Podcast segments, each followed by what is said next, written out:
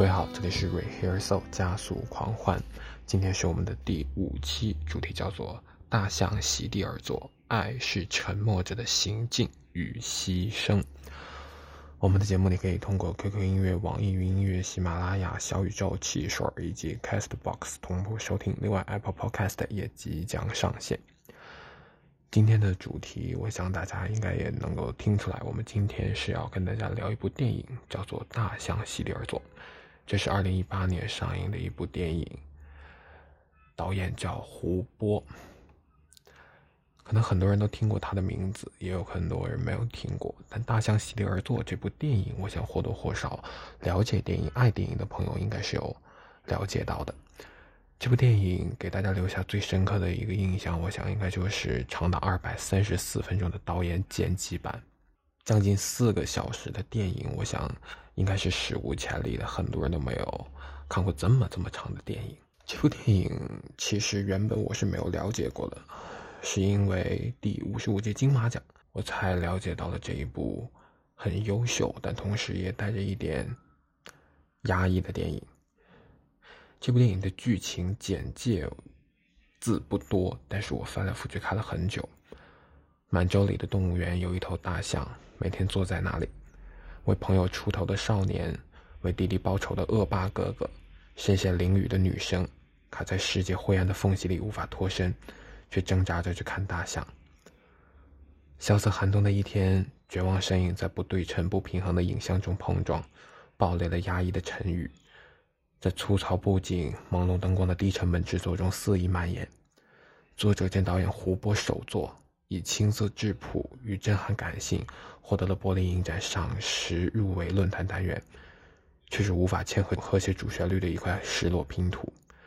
他们见大象是共同的宿命，胡波骤然陨落，也成了这一代人的遗憾。这部电影当时在第五十五届金马奖上一口气拿下了六项入围，包括最佳剧情长片、彭昱畅的最佳男主角、胡波的最佳新导演、最佳改编剧本、范超老师的最佳摄影以及华伦的最佳原创电影音乐，一共拿到了三项奖项，包括。最佳改编剧本以及最终的大奖最佳剧情长片，另外一个是在颁奖典礼前一天选出的观众票选最佳影片，一共三项奖项。我还记得回看颁奖典礼的时候，印象最深的就是胡波的母亲带领代替胡波上台领奖，他说的最多的一句话就是：“谢谢评审，谢谢观众。”嗯，只有这一句话。他说他代表胡波感谢评审，感谢观众。我想，那一刻或许是一个母亲对于自己儿子的离世会有一些不舍，亦或者是觉得自己儿子的努力终于被人肯定了。颁奖词写的也很好，最佳剧情长片的颁奖词是《大象席地而坐》，是胡波执导的首部剧情长片，也是他的遗作。四个人物在一天之内遭逢。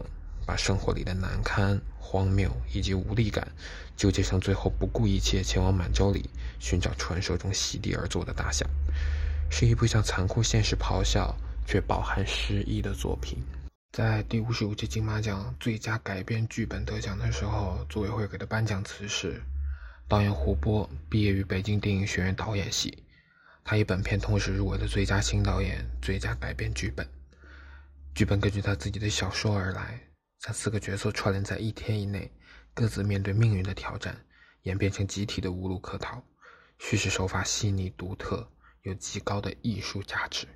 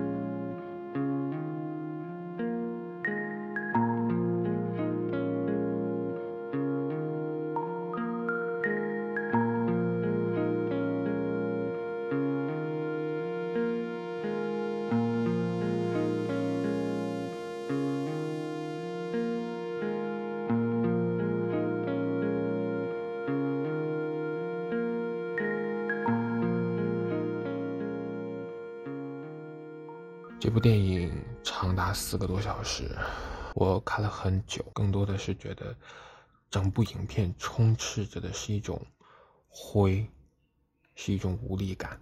大象席地而坐，在我看来有一种很独树一帜的美感。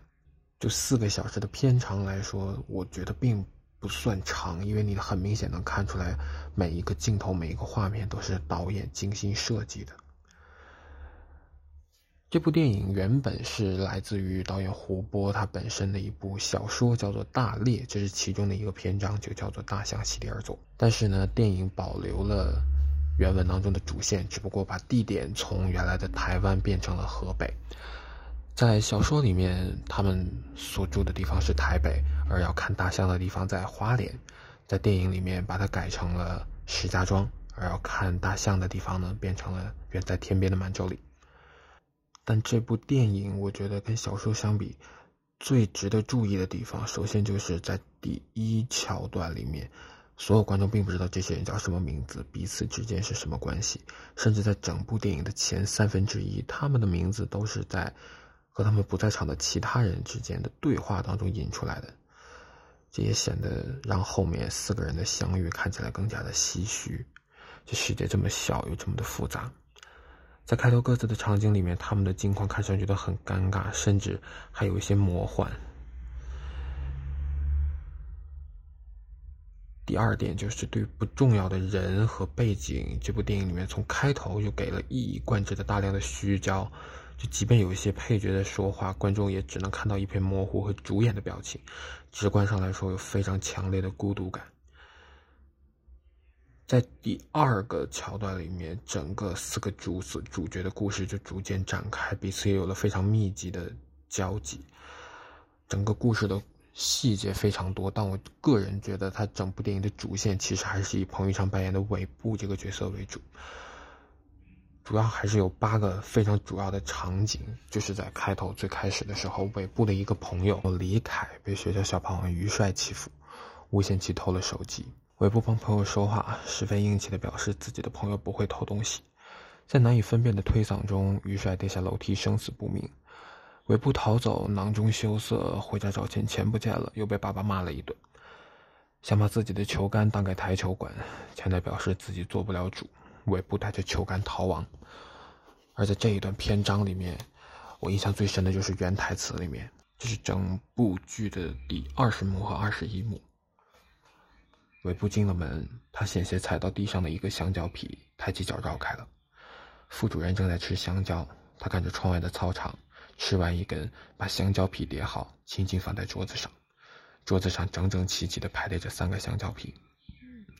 韦布从口袋里掏出一沓钱，说：“这是桌子钱。”副主任看着操场，把一个刚吃完的香蕉皮往桌子上摆上去，说：“学校快拆了。”韦布愣了一下，然后说。什么？副主任说：“这是全市最烂的高中，这是全市最烂的初中。那边新盖了一大片小区，要跟另一个学校合并到那一片，这个烂学校就没了。”韦布说：“那我们去哪儿？”副主任说：“你们该去哪儿就去哪儿。”韦布说：“你呢？”副主任说：“我呢，去新学校，换个办公室，很大。你们呢，就去全市最烂的高中上学。”一般人毕业后去市场买烤串儿副主任拿着桌子上的钱说：“你拿着吧，去网吧玩会儿。”韦布伸手接过钱来。韦布说：“你怎么知道你会过得好？”副主任捏起一个香蕉皮，做出好像要扔的样子，把走廊上拖地的叫进来。韦布推门出去。韦布离开办公室，那个被雨帅踹的学生一手一只手举着一本书，另一只手推着拖把来回走。韦布朝他招了招手，学生看着韦布，韦布对他说：“副主任叫你。”学生推着拖把过来，说：“世界是一片荒原。”韦布说：“什么？”学生说：“这本书里说的，我很感动。”韦布说：“你很感动。”学生提着拖把进了办公室，接着门里传来有人啊的一声和摔倒的声音，然后是副主任哈哈大笑的声音。韦布走了很远。仍然可以听到不停的哈哈大笑的声音。这是一个看起来很荒谬，但同时又饱含深意的一个片段。尤其是在走廊里拖地的那个同学，毫无征兆的对尾部说了一句：“世界是一片荒原。”就其实刚才这两个片段，其实这都是刚才我在念原文，整个剧本的原剧本里面，我觉得这是一节非常有趣的台词。听教导主任说学校要关了，你们以后一半都没有未来，要去卖烤串儿而自己要被调到很好的学校。我也不反问：你怎么知道你的未来一定是积极的呢？没有人知道自己未来是什么样子。即便如此的笃定，也因为并没有做出什么出格事情的视频毁了前程。做人做事谨言慎行，人在做天在看。整部电影其实还有一个非常非常明显的特征，就是长镜头，而且是。背对观众的长镜头，我们大量的时间都在看到是主角的背影。一个长镜头可能二十分钟、三十分钟或者更长，那么多背影的镜头，制片人没有给出一个让人理解的解释，只说是和演员的排练很多。在金马奖最佳男主角入围的赛前，呃，金马奖最佳男主角入围之前的采访，彭昱畅就说我们一天凌晨三点钟可能就要起床，然后就开始排练，排练到天刚刚。要亮的时候，然后就开始拍，一天最多只能拍两三条，因为那个时间就这样过去了。在三分之一的镜头里，你看不到角色的表情，包括在当中有一段尾部回奶奶家，发现奶奶倒在床上去世，空镜了三十秒。这个镜头是从房门外拍的，只能看见奶奶的腿在床上。尾部走到床头，被开着门左边的墙挡着，只能听到鸟叫、人说话的声音、咳嗽声，还有鞭炮声。你并不知道尾部做了些什么，你只能去感受。这些镜头由于没有脸部的特写，所以让整个电影的画面看起来更加的克制。背影走路的片段往往会配合一段华伦老师写的背景音乐，整个原声带我觉得都非常好听，层次感很强，就带着点荒诞，又有一点喜庆的感觉，解读的空间就会很大。在小说里，还有在电影里面，有三个人曾经都对别人说，都是因为你，所有这样严重的后果。一个是于成，于成对前女友说：“因为你拒绝了我，所以我睡了朋友老婆，所以朋友跳楼了。”一个是副教导主任对黄玲说：“因为你的视频，所以我的前途毁了。”另外一个是李凯对帮着自己的朋友韦布说：“因为你插手了，所以事情一塌糊涂。”这三个毫无逻辑的句子听起来会觉得有点让人心寒。所有的情谊好像都因为这句话断了，因为这一刻，这个人自我感觉的无辜超过了你为他付出的一切。副教导主任在视频在学生群里曝光后，气急败坏地说：“为什么现在的年轻人这么邪恶？为什么好好的走在大街上，就有个人冒出来说要搞死你？就像副教导主任孩童时看着一个经常被欺负的同学拿砖头砸猫一样。”他没有上前阻止，相反内心暗爽。上传者看视频的心态，估计就和当年的作弊上官的心态一样，只不过猫是无辜的，而他有罪。但教导主任犯的也不是什么犯法的大罪，毕竟只是找一个少女的聊天，用人生箴言劝谏她回头是岸，及时享乐。然而那些一天一天累积的功利的嘴脸，让他曝光在这天一无所有。然而黄玲又觉得他真好，比妈妈好。妈妈才是世界上最自私、最卑鄙的人。这个世界实在是太复杂了。还有像刚才我在说那一段，学生在走廊拖地，然后学生跟尾部突然说了一句：“世界是一片荒原。”就是这本书里的话，我很感动。尾部非常不解的说：“你很感动？”他说：“我很感动。”说完之后，那个学生进了副教导主任的办公室，踩到了香蕉皮，摔了一跤。副教导主任哈哈大笑了起来。这是一个看起来非常超现实主义的魔幻场景，但可能在片尾听到大象叫的那个夜晚，尾部终于明白了这句话的意义：世界是一片荒原，但我还是穿了过去，找到属于自己的席地而坐的大象。大象席地而坐，就像是导演活泼人生的一个注解。整部电影给人最深刻的感受就是。绝望，这种绝望首先体现在整个影片的色调上，看起来是灰色的、灰蒙蒙的。电影四个小时，讲述的是四个人物当中一天发生的故事。影片从一个男人的独白和特写展开，展现了这四个主人公的生活。这几十分钟的长镜头在影片里的运用非常出色，就好像导演和作者想的那样，长镜头一个接一个的跟随着几个人物移来游去，让观众随着镜头进入这个小县城的社会。长镜头所带来的情绪氛围，很轻松的就把观众拉入了作者所建制的情境之内。除了每一场戏都有一个完全调度非常复杂的长镜头组成，影像大部分时间还采取了自然光，寂静溶解在黑暗里。在老金探访养老院的那场戏里，主观长镜头在黝黑的走廊里移动，观众的眼睛代替了老金的眼睛，在困顿黑暗里，鲜少露出的门框。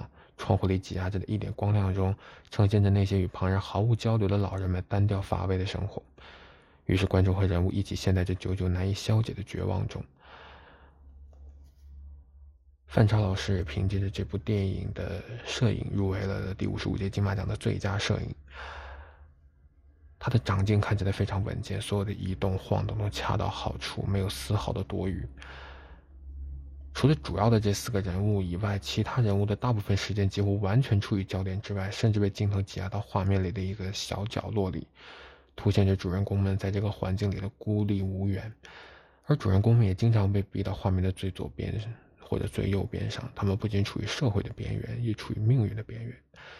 当然，如果是画面始终昏暗模糊，也很难体现创作者在影像上的筹谋。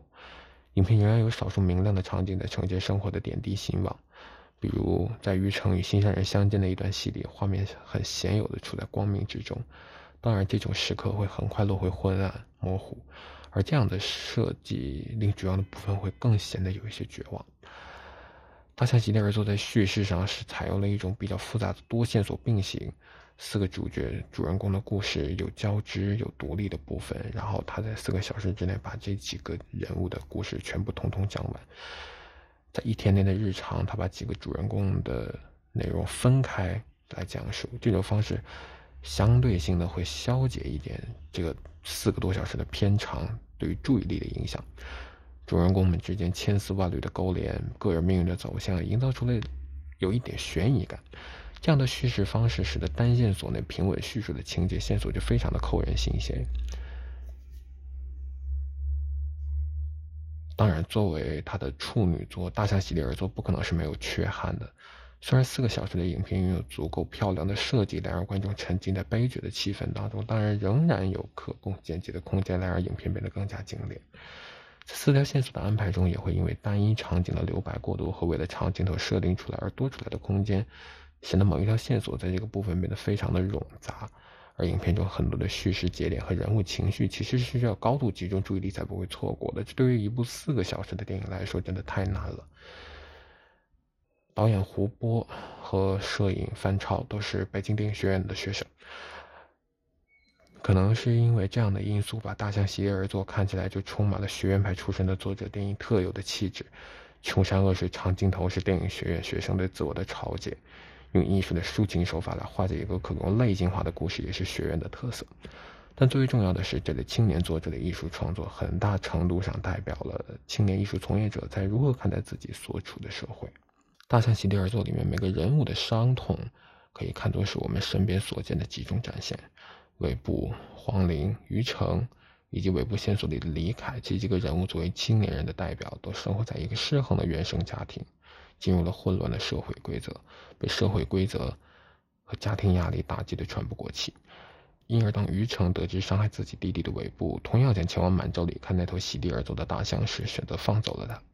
从本质上来讲，于成和尾部的伤痛都是一样的。而另一个人物王晶的背后，同样站着面临孩子上不了学、买不起房的女儿女婿，这组家庭又是当代年轻人的另一个绝望。虽然是全片都充斥着绝望，但故事里的人物仍然代表着拥有伤痕的青年所秉持的希望。在故事的最后，私人恩怨消解，少年踏上了寻找大象的旅程，希望仍然在一次次绝望之后，对新时代的青年闪耀着光芒。影片里面人物的遭遇不可能每个观众都感同身受，作为创作者的胡波同样不可能全部经历。虽然胡波提供给了自己向死而生的勇气，但作为创作者，面对在电影院里的观众，他依旧为他们提供了坐上开往沈阳的大巴，准备前往满洲里寻找席地而坐的大象的少年尾部。这不仅是伤痕文学留给社会的希望，还是青年们面对生活的新希望？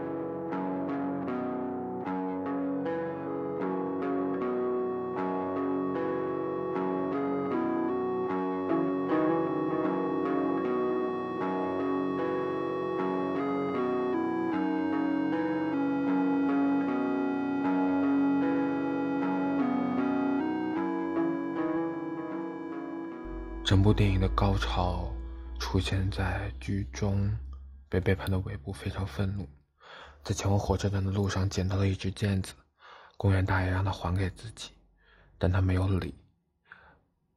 尾部破口大骂，双方都声称要弄死对方，这也是整部电影里面出现的脏话最多的地方。路过垃圾场，对着他放声大喊：“这个世界太糟糕了！”买到假票要骗子还钱，被骗子打了一顿。拿去的身份证，骗子发现是尾部，把他们的头于成喊了过来。于成告诉自己，于成告诉尾部自己的弟弟死了，跟他说无论你逃到哪里，都有人能把你弄回来。于成问尾部：“假如你现在在一个高楼，你会怎么做呢？”尾部重复了两遍：“我还有什么办法呢？”于成听到这里笑了出来。他让骗子去给尾部买张真票去满洲里，打电话给朋友的阿姨，说自己其实朋友跳楼的时候就在现场。就在骗子买票的时候，李凯突然举枪出现，说自己报警了，让于成放了尾部，自己掩护。让于成放了尾部，自己掩护，这是一个非常匪夷所思的情节，以至于很多观众都和坐在地上的尾部一样，扶着额头无奈。于成笑着问李姓朋友。于成笑着问李凯：“你用过这玩意儿吗？”韦布让李凯赶紧走，骗子从后面抱住了李凯的脖子，李凯挣脱并朝着于成开了一枪，于成腿部中枪倒在地上，疼着笑。韦布起身，问李姓朋友：“是不是像他自己一样？为什么要这么做？”李姓朋友说：“我得让他们都怕我。”韦布冷笑一下，骗子也跑了。现在他们都怕你了，扬长而去，而李凯留下了一句。这个糟糕的世界，随后饮弹自尽。而最令我印象深刻的还是整部电影的结局。这是电影的九十六、九十七和九十八三幕。公路夜景、外景。车忽然停住了，前面停了一辆轿车，司机刹住了车。有人问：“怎么了？”但没人回答。从小车上下来三个男人。拿着手电筒在大巴上巡视，便衣说下车，所有人陆陆续续下车，被排查身份证。尾部非常紧张，但他们迅速扫过了尾部。尾部看着几个便衣带走了一男一女。车停在路边，被排查完后并不能走，所有人都没事干。黄玲双手靠抄在口袋里，靠在大巴上，周围冷清无比。尾部看了黄玲一眼，黄玲看着漆黑的荒原。尾部从书包里掏出毽子，说：“踢吗？”黄玲轻蔑的看了他一眼，没理他，看向别处。尾部笑了起来，他独自走到荒野中，踢起了毽子。